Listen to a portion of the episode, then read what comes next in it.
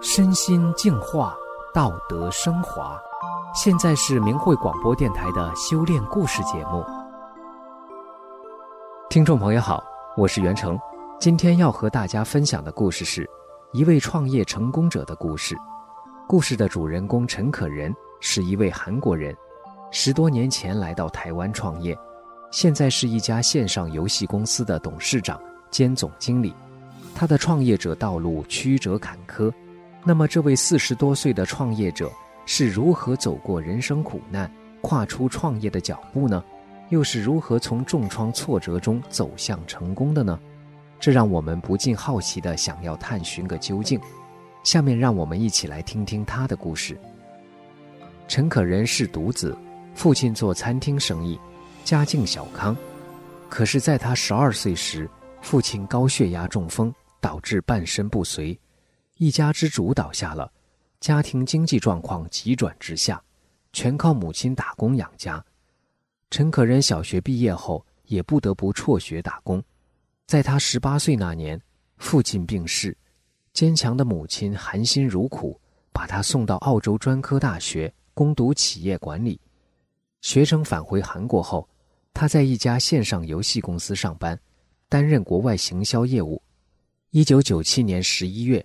韩国爆发金融危机，陈可仁服务的公司倒闭，他失业了。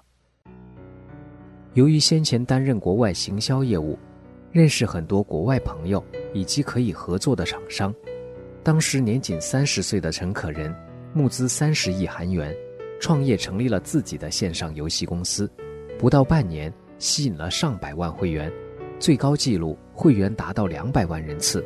成为南韩休闲类线上游戏的龙头，他趁势急速扩展事业版图，在中国大陆、台湾、日本成立了分公司，但由于盲目投资等缘故，三十亿韩元在三四年内就血本无归。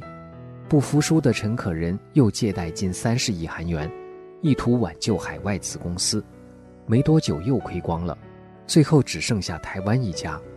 二零零二年一月。陈可仁来到台湾，意欲图存救亡，然而他发现台湾分公司负债近千万元台币，已经难以挽救，他不得不解散公司。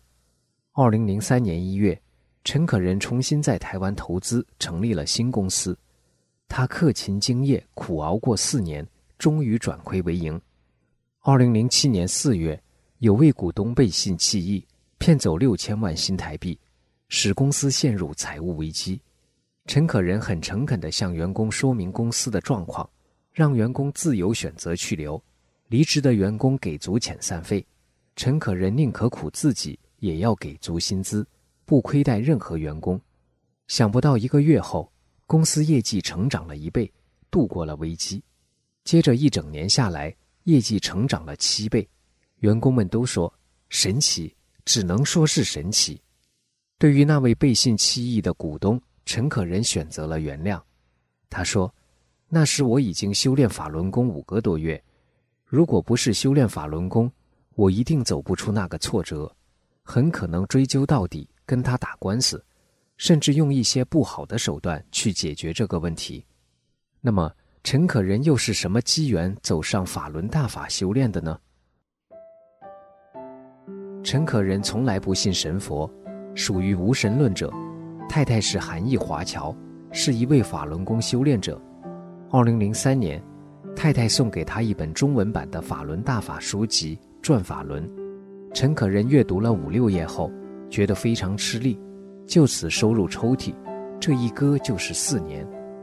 二零零六年底，因缘际会，促使他上明慧网下载了韩文版的《转法轮》，这一看就欲罢不能。紧接着下载了大法师父的其他经文，看完了所有韩文版的经文后，他下了决心：大法师父是用中文讲的法，我要拜读中文版的《转法轮》和所有中文大法书籍，才能更贴近了解更多的内涵。于是，陈可仁只用了一两个月的时间，就克服之前的阅读障碍，读书的速度越来越快，理解也多了，认识的人都很惊讶。你怎么中文这么好呀？陈可仁说：“是因为我修炼了法轮大法的缘故。”陈可仁说：“大法师父讲的法都很浅白，看起来也不难，可是事实上，重点是在它的内涵很博大精深，对我触动很大。我以前是个无神论的人，可是书里面讲的内容，我一点也没怀疑过，我觉得都是真的。看过这部大法，等于是打开了我的眼界，觉得自己真是井底之蛙。每次学完法，觉得自己心性一直在变，一直在提升，也明白应该要做个非常善良的人，返本归真，才是我们人活着的目的。修炼之前的陈可仁看重物质享受，抽烟、喝酒、赌博，样样来。他脾气暴躁，动不动就踢桌子、摔手机出气。生完气后，觉得自己活得很累，操心这操心那的，整个身心很疲倦，影响到肠胃，并且脖子僵硬，经常无法转动。睡眠不好，使他经常晚起迟到。公司员工也跟着老板养成迟到的习惯。修炼不久，心性脾气越来越好，身体的不适和疲惫都不见了。脸上线条日渐柔和，皮肤光滑，白里透红。陈可仁说：“因为我修炼真善忍，所以对员工不生气了，在家里也不生气了。以前我比较独断，不爱听别人的意见。修炼后，我遵循大法真善忍的标准要求自己。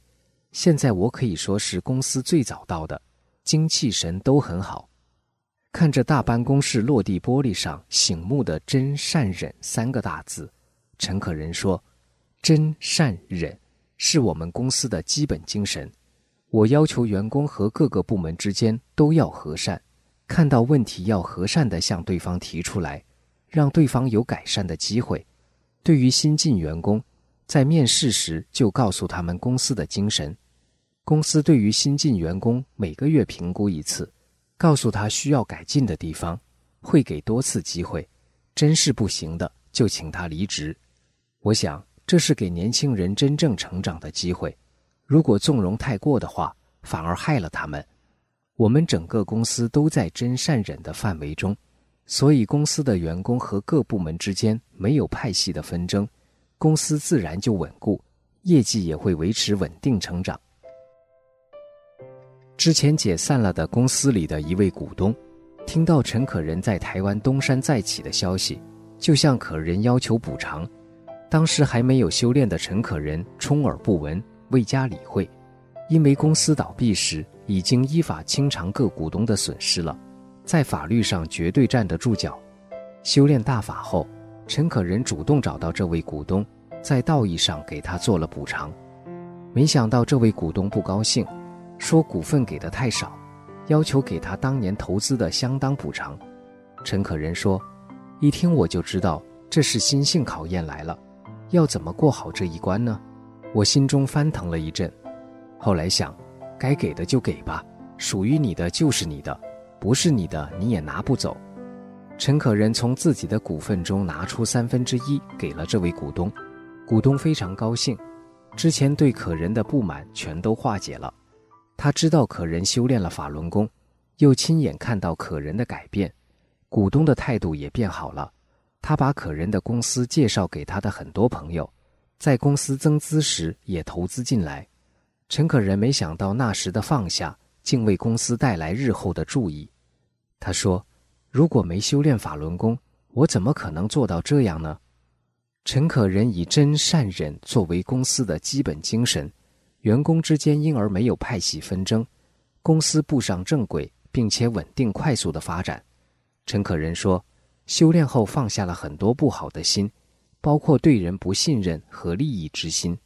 现在我对公司员工充分授权和信任，很少过问公司的琐事，反而经营业绩越来越好。我把时间用在到景点讲法轮功真相，以及证实法轮大法美好的项目上。”觉得非常充实，人生意义非凡。一九九九年七月二十号，中共发动了对法轮功的灭绝性迫害，并把迫害大法的阴影伸向海外。陈可仁和世界各地的法轮功学员一样，不畏严寒酷暑和艰辛，不断地向广大民众讲清真相，让人们了解了法轮大法真善忍给人带来的美好，让人们明白善恶有报的道理，不要被中共的谎言蒙蔽，以免沦为中共遭受恶报时的陪葬。几乎每个周末的假日，在台北著名观光景点一零一大楼的广场上，都能看到陈可仁的身影。陈可仁的儿子也已经是修炼法轮大法几年的大法小弟子，他经常跟着陈可仁到景点举展板，发送真相资料，不畏辛苦。每到寒暑假期间，他经常回韩国跟奶奶住上一段时间。修炼之前，他喜欢要求并指使奶奶去帮他买这买那的。修炼后变了个样，奶奶打电话来。跟陈可仁直夸孙子变得又乖又懂事，又体贴，活脱脱是个可爱的小大人。陈可仁说：“修炼前，我对人生充满迷惑和不安，认为人生苦短，应该尽快享受，认为吃穿住都要好好享受，才不枉此生。但物质上满足后，心里还是很空虚，感觉很苦恼，越重物质。”越感到离追求幸福的目标越遥远，但修炼大法使我明白了什么是真正的幸福，同时也变得天天都在幸福中。我在大法中获得的好处，言语说不完。听众朋友，今天的故事就讲到这里，我是袁成，感谢您的收听，我们下次再会。